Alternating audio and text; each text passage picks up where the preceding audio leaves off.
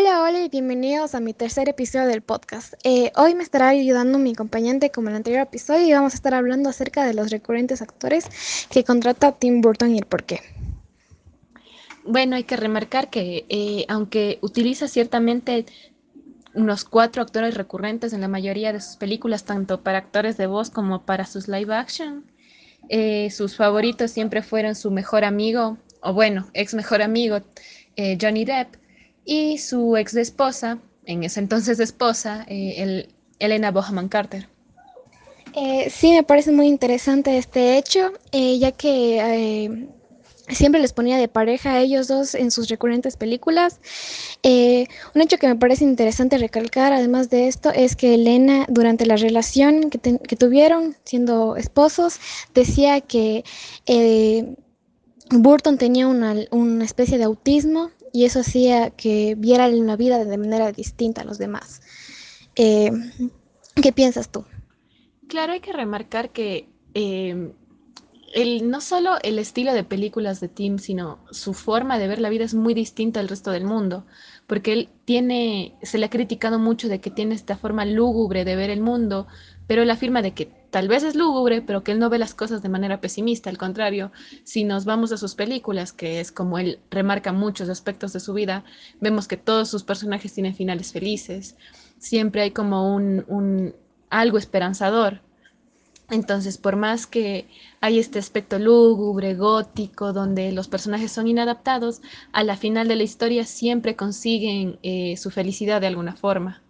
Y es muy interesante porque en sus primeras películas siempre se ve algo de tragedia, por ejemplo en Batman, por lo que es huérfano, y cuando retrata a sus villanos, los retrata de una forma muy triste, que tuvieron un paso muy triste, pero desde que él se casa con Elena Bohaman Carter, comienza a ver el mundo eh, con un poco más de optimismo.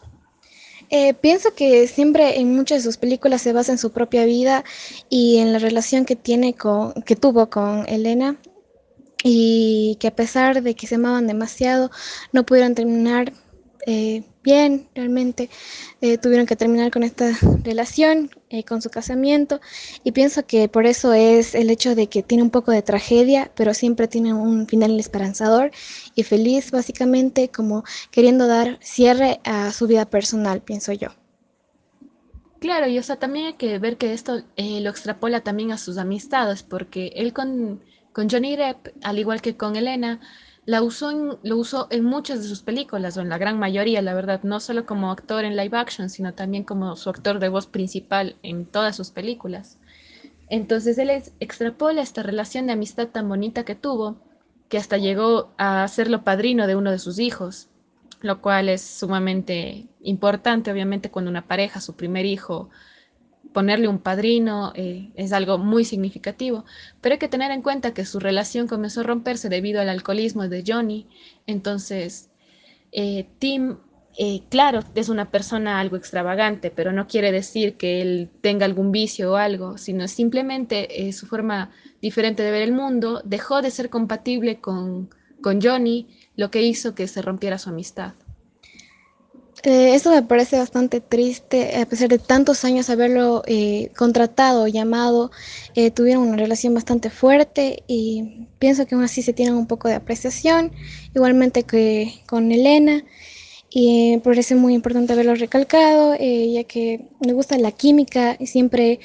fue muy importante estos personajes y actores en sus películas, lo cual también dieron un un mágico detalle dentro de, cada una de ellas. Bueno, muchas gracias por haber escuchado este podcast. Eh, nos vemos en el siguiente.